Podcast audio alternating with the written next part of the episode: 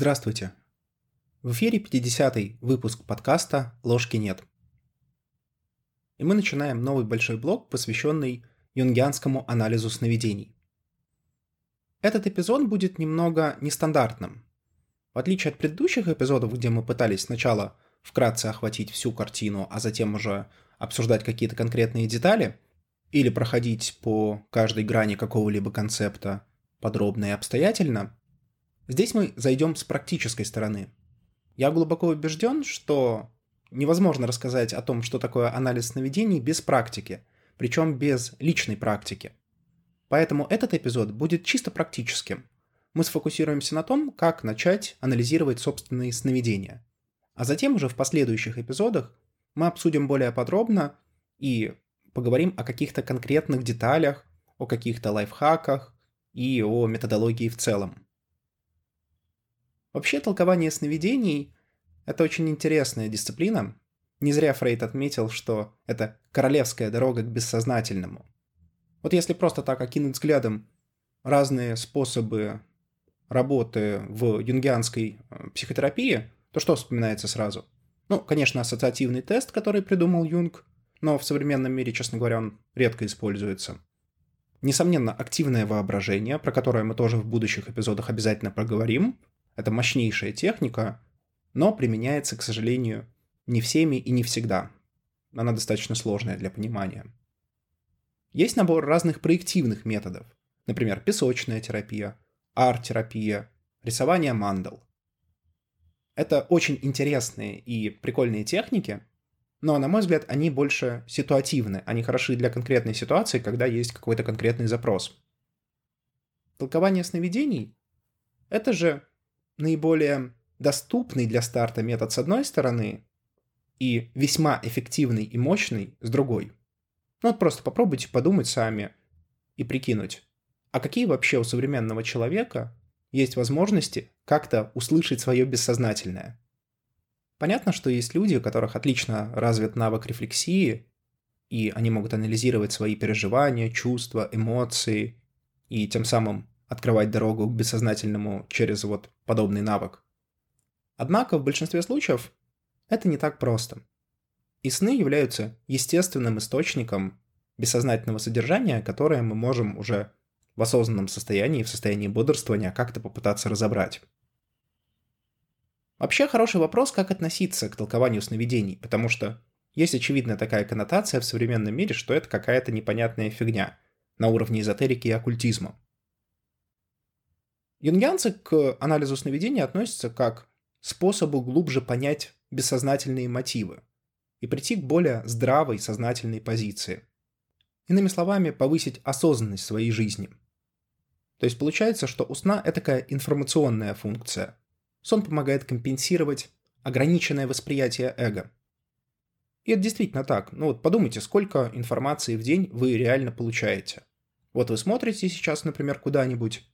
Очень малый объем информации, который получают ваши органы чувств, доходит до сознания.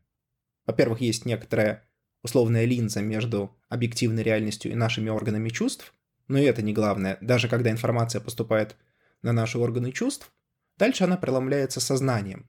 И не факт даже, что все то, что дошло до сознания, пройдет дальше. В общем, мы пропускаем очень много из того, что реально получаем. И это может приводить к ошибкам. Просто потому, что не вся нужная информация была правильно обработана. Можно зайти к толкованию сновидений и с другой стороны, сказав, что это какие-то там когнитивные механизмы какого-то там сознания. И раз во сне что-то происходит, значит это имеет какое-то значение и имеет какое-то объяснение. Ну, например, незакрытый гештальт или что-то подобное. Помните хорошие такие исторические примеры про таблицу Менделеева, которую, согласно легенде, Менделеев увидел во сне? Или первооткрыватель бензолы, честно говоря, не помню его фамилию, открыл эту молекулу тоже во сне, ее форму, над которой он работал долго. В общем и целом, похоже, что наше сознание даже в режиме сна продолжает обработку информации, и иногда на выходе получается прикольный интегральный продукт. Интегральный в том смысле, что это не просто какая-то новая информация, а это синтез между информацией, переживаниями, чувствами, эмоциями, ценностями и прочее. И вполне возможно, что часть этого происходит во сне. Поэтому мы можем подходить к анализу сновидений чисто такой когнитивной точки зрения, без каких-либо дополнительных требований а поверить в юнгианское направление. Некоторые люди, конечно, могут сказать, что сон — это просто эпифеномен, то есть такой побочный продукт эволюции, который просто появился как бесполезная функция, как некая ошибка. В целом, если говорить честно, такая точка зрения существует, и у нее есть ряд очень сильных аргументов.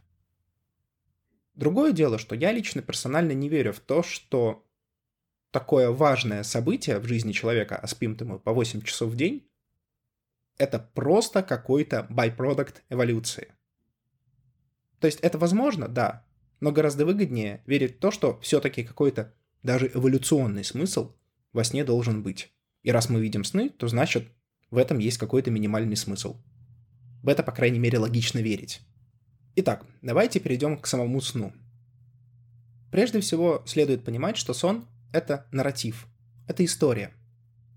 Как у любой истории, у нее всегда есть завязка, основная часть и заключение. Тоже применимо и ко сну.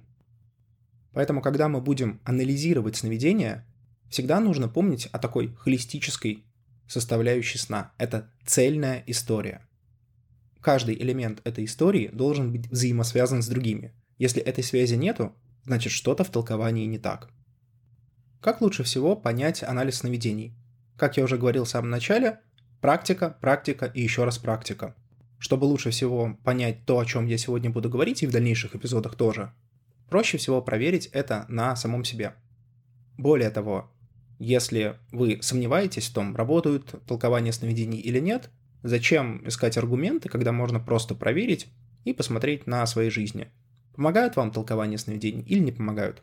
Если не помогают, ну и ладно, попробовали и забыли. А если помогают, ну вот, отлично. Интересная техника, интересный инструмент. Начать на самом деле очень просто. Для этого вам потребуется две вещи.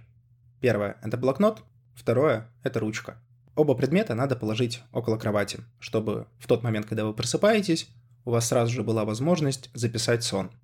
Это на самом деле очень важно, потому что иногда вы можете забыть сон буквально там за 30-60 секунд. Поэтому, если, например, блокнот лежит в другой комнате, то пока вы до нее дойдете, пока вы встанете, пока вы откроете глаза, найдете тапки и так далее, и так далее, сон очень легко можно забыть. Поэтому лучше положить прямо под руку. Второй аспект – это договориться с самим собой, что сны будут записываться каждый день. Это очень важно, то есть взять на себя с самого начала ответственность за то, что вы не просто где-то там формально чем-то будете заниматься, а что вы реально обещаете себе, что каждый день с утра, когда вы будете просыпаться, вы будете записывать сон. Хотя бы маленькую часть того, что вы запомните. Это просто нужно выработать как привычку. Очень легко забыть сон. Очень легко забить на сон. Очень легко не открывать лишний раз глаза, ну, потому что хочется еще полежать. Это правда. И чем больше вы будете лежать, чем больше вы будете с утра отдыхать, тем меньше вероятность того, что вы запомните весь сон или его запишете.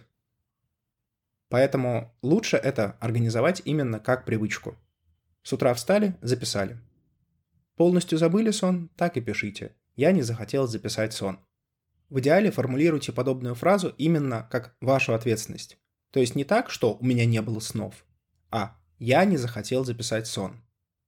Не, я не запомнил сон. Ведь вы могли же запомнить, но не запомнили. А именно, я не захотел записать сон.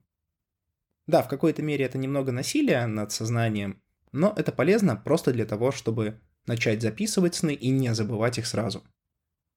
Более подробно о разных лайфхаках мы поговорим чуть позже, но из полезных двух вещей указывайте дату, когда вы записываете сон, потому что забыть очень легко. Дату и там день недели, например. И нумеруйте сны, чтобы легко было в случае чего обратиться к какому-то сну. Окей. Теперь давайте перейдем непосредственно к толкованию сновидений. Есть разные способы и методики, как это можно делать. Мне нравится пример, который приводил и сам Юнг, и который очень хорошо саморизовал Роберт Джонсон в одноименной книге «Толкование сновидений». Этот метод состоит из четырех этапов. Мы разберем каждый из этих этапов. Первый – это поиск ассоциаций, второй – это персонажи или динамика, третий — это толкование, и четвертый — это манифестация. Я немного изменил название, просто для того, чтобы чуть точнее отражать, что на этом этапе будет делаться. Итак, давайте начнем с первого этапа. Первый этап — это поиск ассоциаций. Вот вы записали ваш сон в виде истории в ваш блокнотик. Этот сон будет содержать достаточно много разрозненной информации. Не надейтесь, что вы сразу запишете красивую историю. Может быть, так получится, и тогда это прям замечательно. Но иногда это будет просто какие-то наброски, какие-то отдельные элементы, где вы что-то запомнили, а что-то не запомнили. На первом этапе нужно всю эту массу разбить на отдельные сущности, на отдельные элементы. Предметы, персонажи, атмосфера, места и прочее. Для каждого такого предмета нужно выписать список всех ассоциаций, которые у вас с этим предметом есть. Ну, например, вы увидели во сне, что вы приезжаете на машине в Макдональдс и покупаете там Биг Мак. Соответственно, даже в таком маленьком куске есть множество разных сущностей. Есть Биг Мак, есть Макдональдс, есть покупка, есть то, что вы приезжаете на машине, а не приходите пешком. Возможно, этот процесс сопровождали какие-то эмоции. Все это нужно выписать как отдельные сущности. И дальше каждой из сущностей мы подбираем ассоциации. Важный аспект – ассоциации должны быть личными. То есть это не то, что этот предмет объективно означает, что Макдональдс это такая международная корпорация, которая там продает всякие вкусные или невкусные, не знаю, штуки. Нет, вам нужно объяснить, что означает Макдональдс лично для вас. Может быть, это был первый ресторан, в который вы вообще сходили, будучи еще ребенком.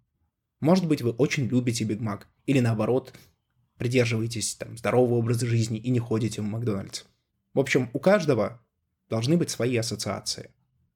И именно свои личные ассоциации мы выписываем. Второй момент. Когда мы делаем ассоциации, мы не должны выстраивать цепочки. Не должно быть так, что «Хм, Биг Мак это Макдональдс, Макдональдс это американская корпорация, корпорации, как известно, управляют миром, значит, речь идет о масонах. Окей, отличная ассоциация Биг Мак-масон. Если в фрейдовском толковании сновидений такие свободные ассоциации в каком-то аспекте могли быть допустимы, то юнговская позиция была достаточно точной. Мы используем ассоциации первого уровня. Иными словами, с чем у вас конкретно ассоциируется конкретный Биг Мак а не то, с чем ассоциируется то, что ассоциируется с тем, что ассоциируется с Биг Маком. В общем, только ассоциации первого уровня. До какого момента стоит подбирать ассоциации? Ну, пока они не закончатся. Как вариант, до ощущения щелчка в голове или этакого инсайта, что вот, вот она, правильная ассоциация. Все эти ассоциации нужно выписать. Причем я бы рекомендовал выписать на бумагу, а не заносить в компьютер.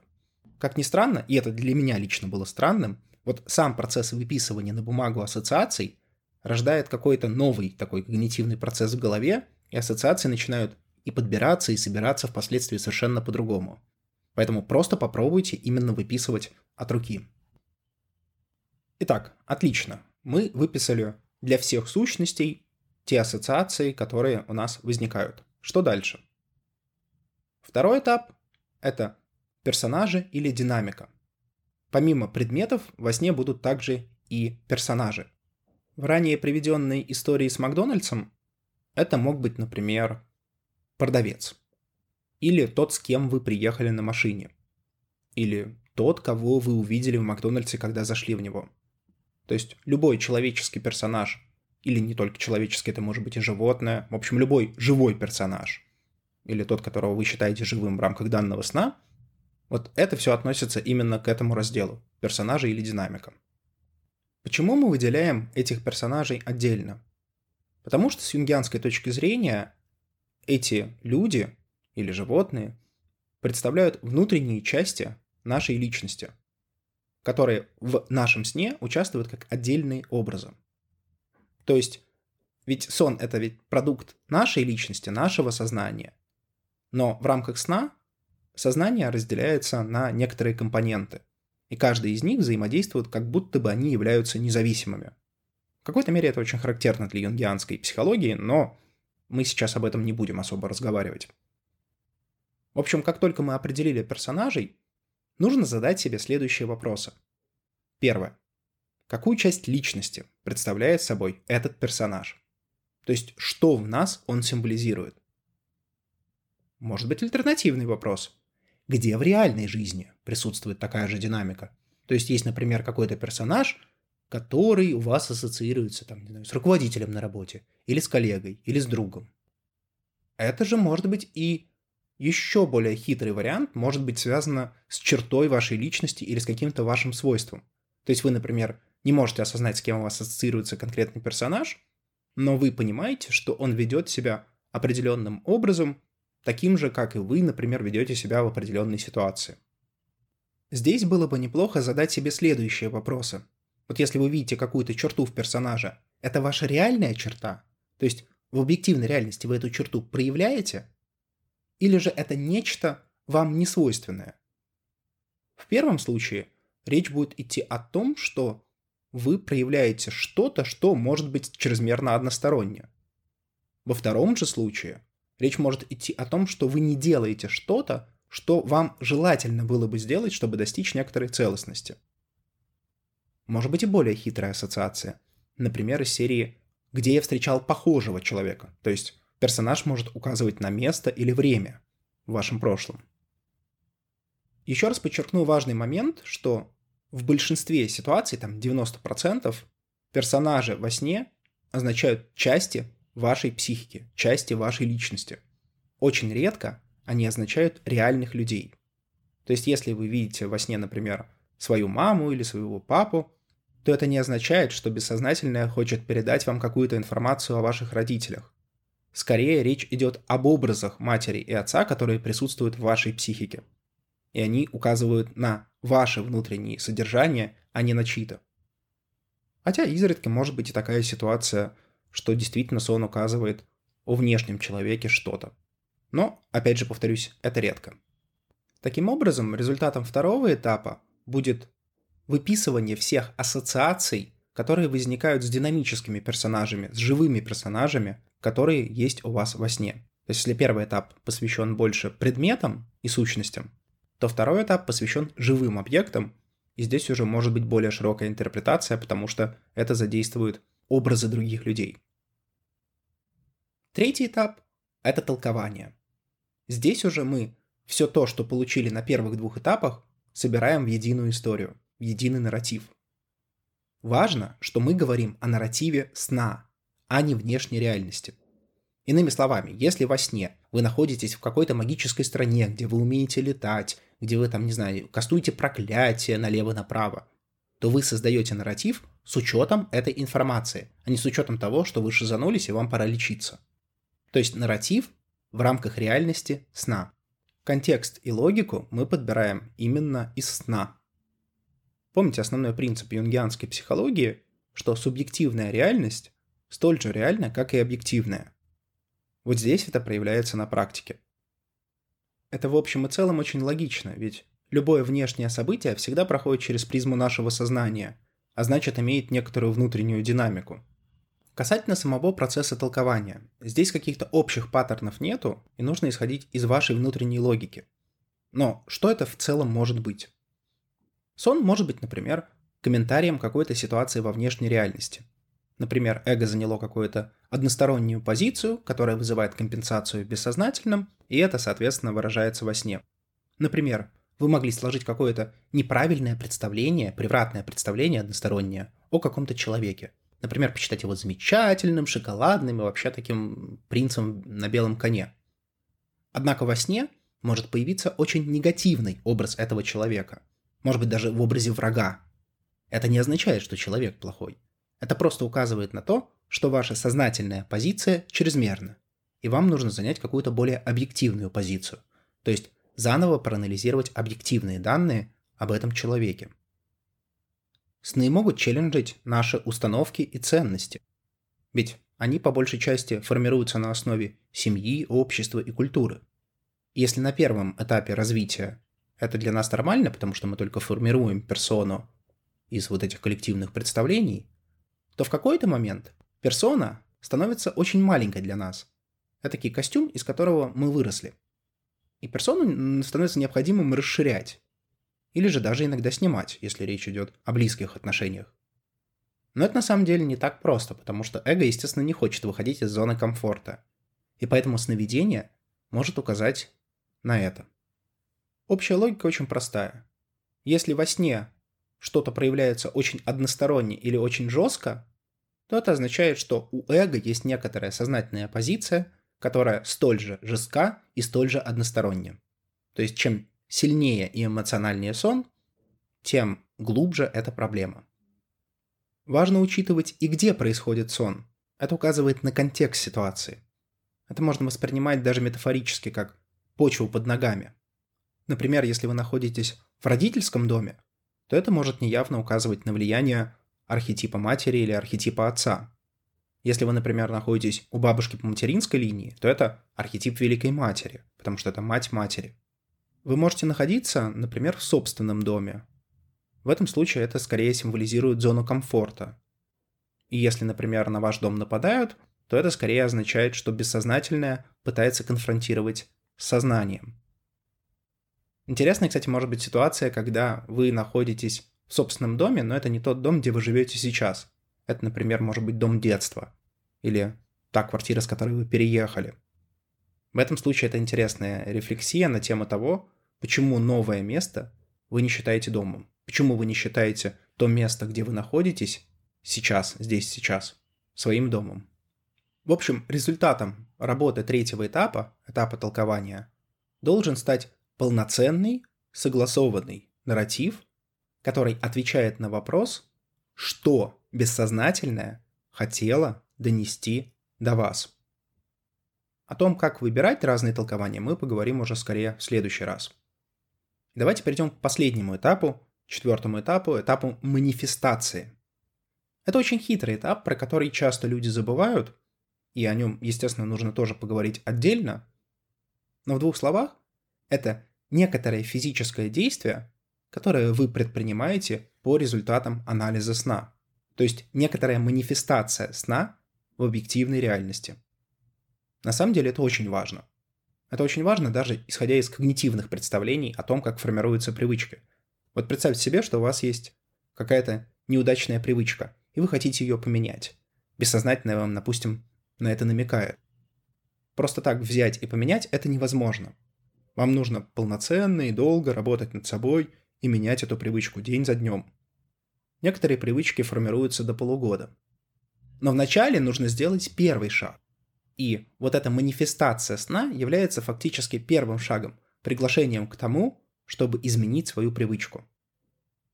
При этом не обязательно совершенно в это верить. Не хотите, не верьте, это не важно. Просто сделайте что-нибудь. Дальше уже когнитивные схемы перестроятся сами собой. Манифестация, кстати, может быть чисто символической. Вы можете просто, например, зажечь свечку и что-то сказать. Но важно, чтобы она была адекватной сну и важной лично для вас. Разумеется, здравый смысл при этом не должен уходить на обед. То есть не надо совершать каких-то героических деяний по результатам сна, если на то нет особой необходимости. Мозг все равно должен работать, даже если бессознательное что-то говорит. Таким образом, кратко резюмируя, у нас есть четыре этапа, с помощью которых мы толкуем сновидения. Первый этап. Мы ищем личные ассоциации и выписываем их. Второй этап. Мы обращаем внимание на персонажи сна и на динамические события, которые там происходят, и делаем то же самое, что и на первом этапе. Пытаемся определить, что это за персонажи, что это за части нашей души, когда мы это проявляем, в каких обстоятельствах и так далее. Третье. Толкование мы создаем нарратив на основе ассоциаций, которые мы получили на первых двух шагах. И четвертое, после того, как этот нарратив создан, мы закрепляем его в физической реальности. Мы делаем какое-либо действие, которое символизирует основной посыл сна, который мы получили как раз на третьем этапе. В общем, получилось несколько сумбурно, но мне кажется, что этого достаточно для того, чтобы начать уже записывать свои сновидения и пытаться толковать. А в следующих эпизодах мы уже поговорим более подробно и о каждом отдельном этапе, и о более важных функциях сновидений, о которых писал Юнг и другие юнгианцы. С вами был подкаст «Ложки нет». До новых встреч!